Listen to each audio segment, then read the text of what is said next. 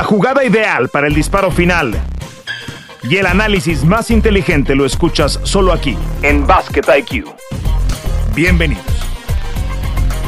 Hola, hola, bienvenidos a Basket IQ. Acá estamos, Miguel Ángel Briceño y quien les habla, Fernando Tirado. Hoy en una edición especial, después de que nos hemos enterado hace apenas unos días de la entronización de Manu Ginóbili al Salón de la Fama, algo que va a ocurrir el próximo 10 de septiembre de este año allá en Springfield, Massachusetts. Y quién mejor que para platicar de este tema que alguien que lo conoce de manera muy cercana, que ha escrito un libro dedicado a Manu ya hace algunos años y me permito presentarlo antes de, saludarlo, periodista de formación, ha trabajado para el diario Le, para Perfil, para el gráfico, con publicaciones en Basket Plus, eh, los libros de Mundo Manu, ya lo decíamos, El Oro y el Aro, y la vez que casi me muero, responsable de medios de la Confederación Argentina de Baloncesto. Además, olvidé el libro del legado. Está con nosotros Germán Beder, a quien me da mucho gusto saludar. ¿Cómo estás, Germán? Qué gusto que estés con nosotros. Gracias por tomar la invitación. Hola, Fer, un gusto, chicos. Gracias por la invitación a ustedes. Este, tremenda, tremenda presentación que me hiciste. No, me queda muy grande. bueno, es, es, básicamente una, una descripción de lo que has de lo que has logrado a lo largo de todos estos años. Eh, Germán, y antes de, de, ceder la palabra acá, Miguel, ¿qué, piensas? ¿Qué es lo primero que se te viene a la cabeza cuando escuchas el, nombre de Manu? ¿Cuál es tu relación? Porque, insisto, he escuchado muchos podcasts eh, eh, tuyos con, con la Provítola, aquel dedicado a Manu Ginóbili. ¿Qué es lo que se te viene a la cabeza cuando piensas en Manu Ginóbili y cómo se lo describirías a alguien de aquí a 20 años de distancia? Bueno, eh, con Manu tengo amistad desde hace muchos años ya, este, entonces es un poco subjetiva mi perspectiva. Antes también era subjetiva porque él era mi ídolo, entonces este, nunca lo pude analizar fríamente su caso, pero siempre siguiendo su, su trayectoria me pareció que era un deportista intachable porque no solamente este, él creció con una atmósfera de, muchas situaciones por resolver, de, conflictos deportivos que, se veían a su falta de estatura, etcétera, y siempre se pudo recomponer. Es un caso de, un jugador con un altruismo absoluto, solidario, ultra profesional, fuera de la cancha nunca tuvo ningún tipo de problema con nadie, no era, no era eh, conflictivo en lo más mínimo, sino todo lo contrario, siempre buscando jugar para el equipo, con la selección lo mismo, con su vida privada lo mismo. Entonces, eh, hasta es considerado un ejemplo acá en Argentina y debe ser uno de los pocos ejemplos, uno de los pocos tipos que rompe la grieta acá en este país. Estoy convencido de eso. Germán, eh, también un gusto saludarte y, que estés con nosotros en Basket IQ. Em, mucho se dice del carácter de Manu, que es indudable, que es algo fundamental para triunfar en la NBA pero yo siempre digo que la calidad no la sustituye nada, ¿no? Y, eso también es, importante. Si, si tú em, pudieras poner en porcentajes el tema de la disciplina y la calidad que tiene para jugar al baloncesto y el carácter, ¿cuánto porcentaje es Manu de una y otra cosa? ¿Cómo distribuirías esos porcentajes? Mira, con el paso de los años me voy dando cuenta que, que el talento que tenía Manu era estaba por encima de todo. O sea, para mí puede llegar a ser 70-30. En un momento creí que era 50-50 porque al fin y al cabo el profesionalismo, la ética laboral, la ética de, ir a entrenar todos los días, de, prepararse para los partidos, de concentrarse, etcétera, es muy importante. Yo creo que a la larga lo que define eh, la, trayectoria de un deportista es su talento. Eh, sin ese, sin ese apartado, sin esa virtud, no, es muy difícil trascender. Por más que se puede y, sin todo lo otro, eh, a la vez es muy difícil, sin profesionalismo, por más que haya talento, no alcanza. En el caso de Manu, el talento trascendió, rompió, rompió barreras. Entonces, para mí, el, legado que él deja, que es muy importante, más allá de toda la parte eh, puntualmente deportiva, se basa fundamentalmente en que era un jugador hiperdotado adentro de la cancha, eh, tenía unas características de juego muy particulares y, en sus primeros años también queda la imagen de Manu eh, retirado en sus últimos años ya menos explosivo, más pensante, pero él en, sus primeras cinco o seis temporadas era una bestia, un tipo que iba para... Indomable. indomable, indomable. Entonces creo que, bueno, termina siendo para mí 70-30, para responderte con, con números. Germán, ah, hablabas del, impacto en Argentina y mencionaste algo de que Manu se sale de la grieta. En, ese sentido, yo tengo una idea de cómo, cómo ha sido percibido Manu Ginóbili. Me acuerdo aquel programa de Diego Armando Maradona en las noches del Diego con, con, con Manu, eh, el impacto que tenía, pero habiendo hecho su carrera profesional fuera de Argentina y, su vínculo más cercano, evidentemente representando al país con la selección, ¿cuál es el impacto y cómo dimensionar lo que ha hecho Manu en Argentina eh, comparado con los grandes deportistas argentinos, con Franjo, con Vilas, con Diego, con, con Messi, eh, habiendo hecho en, un país meramente futbolero, plenamente futbolero, un, éxito eh, sin precedentes en otro deporte como lo fue el básquetbol?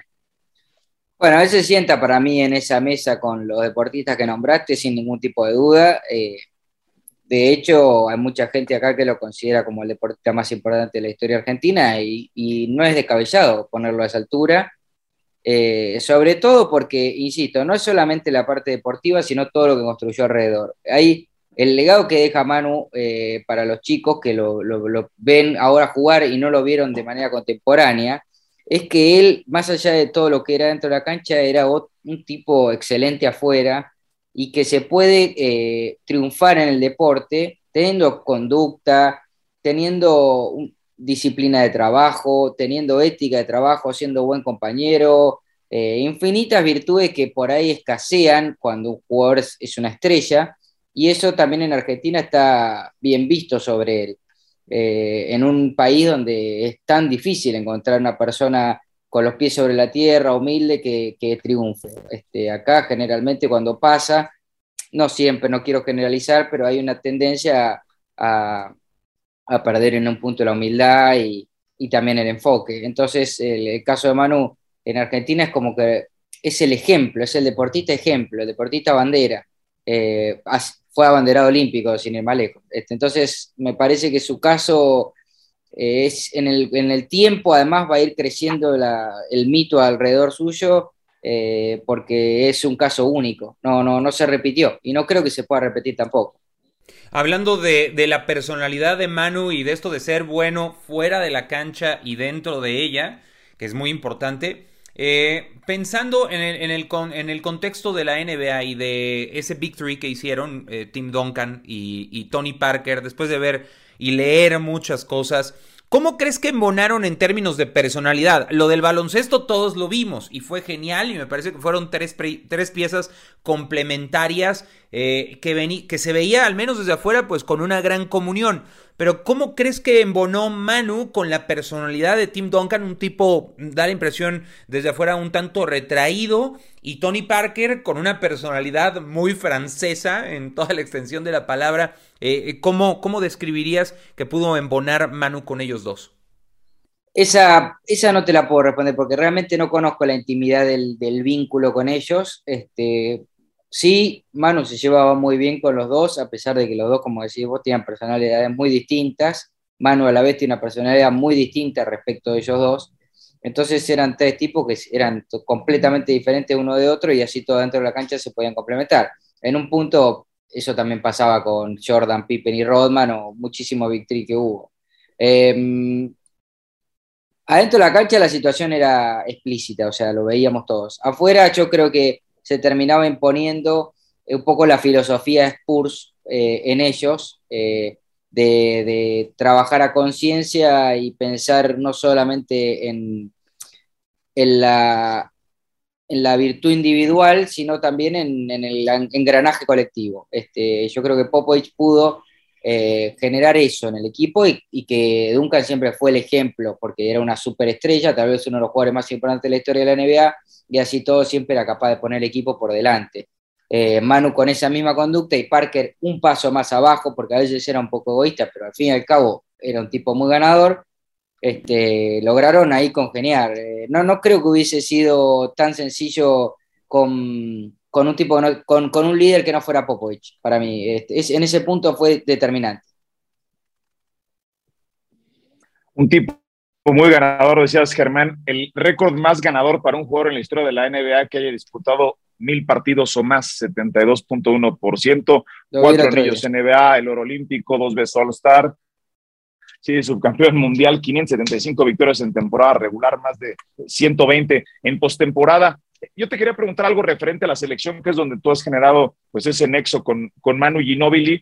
Y, y, bueno, de pronto esta, esta sensación de que, los, de que las estrellas y que los líderes son, son personas perfectas, ¿no? Eh, y, y, bueno, Manu Ginobili, como todos los seres humanos, tendrá algunas, algunas áreas a trabajar. Eh, el liderazgo en la cancha que nosotros percibíamos cuando encendíamos la televisión para ver a Manu era semejante al liderazgo dentro del vestidor, porque también hay en una selección, en un grupo que tenía personalidades tan fuertes como el Chapu, eh, Escola, no sé si Cabeza, en fin, tú, tú has convivido mucho más de cerca con todos ellos. ¿Era igualmente el líder vocal que el líder deportivo Manu Ginobili que percibíamos nosotros en la cancha? No, no, no. No, no, él, él no era un líder vocal como sí lo era Cola en la selección, el líder siempre fue Cola, este, el, que, el capitán era Luis Cola, eh, y adentro del vestuario el que tomaba la voz siempre era Luis. Manu a veces hablaba, pero a veces no, y en los entrenamientos lo mismo, a veces tomaba eh, alguna opinión o hablaba con los compañeros tratando de resolver algo, o con el entrenador, siempre con, un tono absolutamente mesurado y respetuoso, pero no era de esos jugadores que entran al vestuario gritando eh, a modo caudillesco, eh, más bien todo lo contrario, él siempre tuvo un perfil bajo y su manera de, liderar era dentro de la cancha y sobre todo con el ejemplo. Este, ese, ese, era su camino siempre. Muchas veces daba consejos ¿eh? y, era, y era estricto si tenía que decirle algo a alguien. No, no es que se quedaba callado, pero no era ese su punto central de, como líder, digamos. Él siempre acompañaba, siempre fue un jugador que acompañaba eh, afuera de la cancha la voz de Escolas. Además, entre ellos eran grandes amigos, entonces no había celaje. Eh, pero afuera era uno más, siempre fue uno más. Y eso que su popularidad en un momento estaba muy por encima del resto pero jamás lo hizo notar, en lo más mínimo, jamás tuvo ningún tipo de, ego ni de interés de preferencia en alguna situación, de pedir una habitación solo, como puede llegar a pasar con otros jugadores, eso no pasó nunca, jamás. Este, y eso también en un punto, para los que estábamos ahí adentro, eh, aumentaba el mito de que este, más allá de todo lo que el tipo representaba como jugador, también era fuera de la cancha intachable, intachable, realmente intachable. ¿Has visto, Germán, eh, la transformación de los medios de comunicación y su fusión? Yo lo considero hoy un, tema de fusión con las redes sociales. Ya uno es impensable sin la otra. Y la generación dorada y el oro olímpico se da en una época en la que existía de manera muy incipiente o, digamos en términos concretos, no existía, ¿no? O sea, era, eh, era, era, algo muy, muy precario todavía. Hoy es un monstruo. Hoy, hoy o inclusive hay una, una, cámara de miles en un estadio que captan a Cristiano Ronaldo que estaba enojado y le tira un manotazo a un niño, le tumba un celular y es un escándalo. Eso antes no existía. Eh, ¿cómo, eh, cómo, ¿Cómo embona o cómo tú crees que se puede modificar el paso de un equipo con todos estos factores que ahora hay, no de los medios de comunicación, sino de que una cámara puede captar casi casi cualquier aspecto y puede convertirlo en un escándalo. Eh, el hecho de que lo hayas visto de tan cerca, eh, ¿crees que pudo haber cambiado este grupo si hubiera estado en otra época, a diferencia de, cuando estuvo en, la década pasada, o hace dos décadas de hecho? Y pudo haber, pudo haber habido mucho más material del que hay sin lugar a dudas. Este, y eso podría haber repercutido un poco más en cuanto a exposición. Acá la generación dorada eh, dejó un legado muy importante de lo basquetbolístico, pero fuera de eso no, no pasó nada. La confederación sigue siendo un desastre, este, se perdió una oportunidad histórica de, atraer grandes sponsors y eso tuvo que ver un poco con la falta de posición de su momento y también con desaprovechamiento dirigencial muy, muy concreto. Em, pero por el lado de, lo de las redes, también pienso que eh, en un punto mostrar intimidad iba a ser imposible en ese grupo humano porque ellos eh, eran muy estrictos con el tema. O sea, yo compartí, por ejemplo, la despedida de Río, en, los Juegos Olímpicos de Río, donde estaban Manu, Chapu, Luis y Carlos Delfino, y que era un poco lo que quedaba de la generación dorada ahí, con los lineamientos de la generación dorada, y, y, ellos no estaban totalmente en contra de difundir ciertas cosas. Yo ya venía con un aire de querer mostrar intimidad porque me parecía que era la manera de acercar a la gente al equipo, y ellos todo lo contrario, ellos querían mantener cierto celaje alrededor de las cosas que pasaban en, en la vida privada y me, está bien, era absolutamente comprensible, eh, pero se dio un choque generacional ahí. De hecho, cuando ellos se retiraron, eh, yo seguía adelante con mi idea y terminamos mostrando mucha más intimidad, yo entraba al vestuario, mostraba cosas a los vestuarios que con ellos hubiese sido imposible. Eh, entonces, por un lado, podría haberse aprovechado mucho más desde lo mediático, pero por otro lado queda alrededor de ellos un mito muy grande, cada vez más grande sobre lo que, sobre lo que pasaba en, eh, eh, en la construcción interna del grupo, que no lo van a saber nunca más nadie que ellos, y eso siempre va a ser intrigante, ¿viste? interesante para consumir. Oye, Germán, el, el nombre de este podcast es Basket IQ y en mi libro no hay un mejor representante del IQ para jugar este deporte que Manu Ginobili y, tendrá que estar en la discusión de los, cinco, de los cinco mejores de la historia, ¿no? Raro que Manu tomara una decisión mala, eh, que, que, no, que no fuera un paso más adelante. En fin, un tipo que interpretaba el juego como muy pocos. Esa virtud se extiende en términos generales al básquetbol argentino eh, y por eso han resultado ser tan competitivos en, la lectura del partido, en el escauteo. Te escuchaba la forma en la que describías cómo se había hecho el scouting del partido contra Francia en aquel mundial y, que, bueno, pues quedaban básicamente copados, ¿no? Y tapados todos los, intentos galos en, aquel partido. Eh, el básquet IQ de Manu Ginobili puede ser reproducible. Tú lo viste cómo eso se puede enseñar, cómo se podía, hablabas del impacto que tienen nuevas generaciones. E, e, es, una, es una condición con la que se nace y no se puede desarrollar o, este, este Basket IQ logró transferírselo de alguna manera osmótica o no sé cómo describirlo a algunos otros de los compañeros en selección. Y si en tu libro, Manu, es el, es el top del Basket IQ que hayas visto. Sí, sí, lo es, lo es absolutamente pero yo no sé si eso es transmitible. Se pueden transmitir de generación en generación ciertos conceptos sobre el juego y cómo abordarlo, de, escapar al egoísmo, no sé, infinitos factores, eh, pero no, o sea, Manu me parece inalcanzable. Y, y, eso, sobre todo su filosofía dentro de la cancha, sus reacciones ante la adversidad, infinita cantidad de situaciones que lo ponen en un lugar para mí eh, incomparable con otro jugador. Y eso también es difícil de trasladar de generación en generación. Lo que sí se puede construir, que pasó en un punto de la generación dorada a la generación actual, es la idea de trasladar valores, eh, costumbres, hábitos de trabajo, de alimentación, de disciplina que ayudan a que un equipo en construcción, como era la, generación posterior a la dorada, pudiera tener este, a favor este, ciertos ejemplos eh, en los que fijarse para crecer.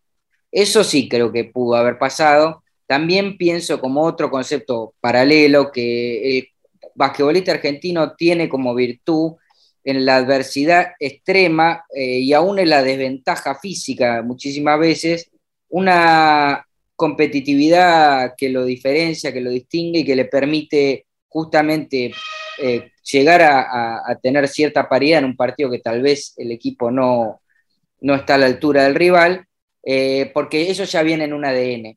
Entonces, eh, además de todo lo que hablamos de Manu, de, su inteligencia, de qué, tiene el ADN del basquetbolista argentino, que es competir hasta el final siempre y más allá de cualquier circunstancia, desventaja, adversidad, contexto, lo que sea. Eh, de ese punto creo que sí hay algo en el basquetbolista argentino que, que va de generación en generación y que, que ya está, ya está, eso ya quedó, es parte de la escuela argentina.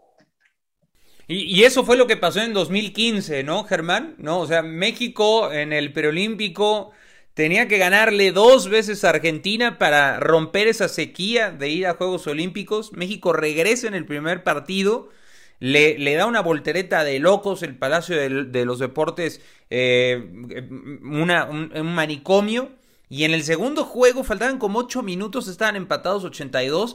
Y, y ese gen, o sea, yo así lo describo, es el gen argentino los hace ganar ese juego. O sea, ¿cómo, cómo lo describías? Por cierto, Manu estaba en primera fila apoyando a, sus compañeros eh, para, para, obtener el boleto olímpico. Eh, quisiera eh, evocar contigo ese juego, cómo lo viste tú, cómo lo viviste tú, y, si coincides conmigo en que es esa parte en un juego tan emparejado que terminó inclinando la balanza para Argentina.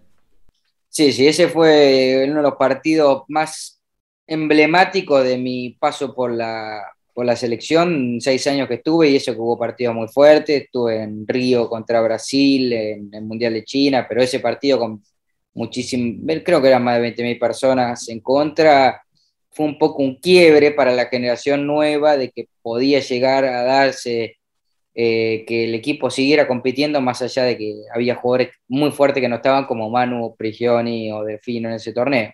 Eh, creo que ese torneo fue un paso al frente, porque Argentina venía a jugar muy mal el Mundial de España, de hecho había salido décimo segundo, décimo primero, no me acuerdo, y, y ahí, por ejemplo, Campaso, que eh, en el Mundial de España había jugado mal, tuvo un torneazo, fue figura del equipo y, y terminó convirtiéndose en un poco el líder. Entonces, lo que pasó ahí también fue que eh, eh, tanto Escola como Chapu empezaron a pedirle a los jugadores de la generación nueva que tomaran protagonismo que no alcanzaba con que acompañaran, sino que se tenían que adueñar del equipo, que el equipo ya les correspondía más a ellos que a, que a la generación dorada. Entonces, esa transición en México funcionó perfectamente. También tuvo mucho que ver Sergio Hernández, que este es un líder impresionante, absolutamente impresionante, que pudo juntar generaciones y hacerlas funcionar, siempre con una eh, buena onda en general, en los entrenamientos, en el día a día, que ayudaba mucho a la convivencia. Y creo que ese torneo en ese punto fue paradigmático, que rompió con, con muchos estigmas que traía el equipo de antes. Y además de todo, se dio eh, en, un, en, un, momento donde parecía que quedábamos afuera. O sea, iba Argentina iba a ir al repechaje en el peor de los casos, pero la clasificación directa no, no, se iba a poder dar porque México tenía el mejor equipo que yo le vi a México aunque también en el Mundial de 2013 México había jugado muy bien. Pero bueno, en el preolímpico ese México era local encima, era una, este, la, cancha explotaba siempre. Eh, y, eh, poder resolver ese desafío, poder quebrarlo. En ese momento también, cuando parecía que estaba perdido el partido, lo vi hace muy poco. Argentina perdía por 8 el último cuarto. Este, haber dado vuelta a eso fue un, fue un empujón, fue un envión anímico definitivo. Y, perdón, Fer, eh, eh, quisiera nada más un follow-up a esa, a esa respuesta de Germán. Y el empujoncito de Manu a Jorge Gutiérrez a la duela, ¿lo recuerdas? Ah, de Chapu, de Chapu. De Chapu, perdón, de Chapu a Jorge Gutiérrez en una acción, una acción que a mi juicio, pues, hubiera sido una falta, ¿no? Sí, sí, sí. A, a, lo Chapu, ¿no? Pero el colmillo para hacer que no se viera, porque los oficiales, los oficiales me parece que no lo vieron. Sí, sí, al día de hoy Chapu dice que fue a buscar la pelota, pero bueno, en realidad le pone una trompada que es escandalosa, vergonzosa la trompada que le pone. Eh, era, era, era antideportiva directamente, y era, expulsión, expulsión de torneo. Claro, bien por ti que eh, lo reconoces al menos, eso es muy bien de ti, Germán. Este, no, porque además lo vi hace poco y se lo compartí y le digo, che, bueno, la trompada que le pegaste a Gutiérrez y dice, no, no, nada que ver, fue a la pelota, ¿qué va a hacer a la pelota? Nada que es, es, todo un entertainer y ahora un gusto poder compartir acá en ESPN con Chapu, todo un personaje del cual hemos hablado con, con muchos eh, ex compañeros, con el mismo Sergio Hernández, que por cierto, ansioso, yo soy un seguidor del básquetbol argentino y hay un documental que está en puerta que publicaba Sergio, ¿no? Sobre los tres entrenadores que han estado durante los últimos 24 años, se llama 3DT, estoy ansioso de verlo. Buena parte de la explicación del éxito responde a esa continuidad, ¿no? Eh, de que alguno trabajó para el otro, de que uno trabajó para el otro y fue su auxiliar. Eh, y hablando más de la selección, Germán, te quería preguntar si nos pudieras también dar alguna anécdota o nos pudieras describir cómo fue la llegada de Manu Ginóbili a aquel campeonato mundial en China, cuando eh, pues, ya están en la, en la, etapa de eliminación directa y que cruce el mundo para ir a, para ir a apoyar a la selección, ¿no? Cuando ya estaba retirado y y bueno, pues eh, no, no, no, no, representaban ninguna obligación, ni mucho menos entiendo viajar de Estados Unidos a México, pero viajar de Estados Unidos a China para apoyar la selección, no sé si nos puedes platicar un poquito al respecto. Bueno, eso fue una locura total de Manu. Eh, él tenía, tenía eh, asignado por contrato un partido en China con Parker y otros jugadores tres semanas, dos semanas después del Mundial. Entonces tenía que ir a China pero bueno, dos semanas después. Entonces, eh, yo iba hablando con él todo el, todo el torneo y me dice, en un momento me dice, si, si le ganan a Serbia, voy a ir. Bueno, era imposible ganarle a Serbia y también era imposible que él fuera, porque también me parecía que era una, declaración más este, de excitado que otra cosa. Y no, Argentina le ganó a Serbia y esa misma noche me dice, ya saqué los pasajes. Y bueno, de pronto apareció en, apareció en China, encima no lo pudimos ver antes, él simplemente llegó ese día y fue a la cancha, y entonces yo lo crucé cuando estaba con COVID, sentado en la, platea, esa, esa imagen histórica que hay, lo saludé ahí al paso, pero no pudimos hablar nada, porque además estaba rodeado de, gente de FIBA, gente de NBA, seguridad de Spurs, era un quilombo total, pero bueno, después del partido él este, vino a saludar al vestuario, siempre muy respetuoso, pidiendo permiso para entrar al vestuario. Eh, y bueno, tuvimos una, tuvieron él con los jugadores y con Oveja una charla ahí muy, muy, muy emotiva. Y después él se quedó para la final, fue a recorrer la ciudad prohibida, creo, y, vio la final y lo mismo. Después de la final perdida, entró al vestuario, saludó uno por uno eh, y vino a la cena de despedida también pidiendo permiso para ir. Es, este, es un caso increíble porque él podría ir sin pedir permiso a todos los lugares que quisiera, pero sobre todo los de la selección, eh, que es parte de su vida y él es uno de los líderes históricos de la selección. Este, pero no, siempre ese punto de educación, de respeto, lo, distingue, la diferencia.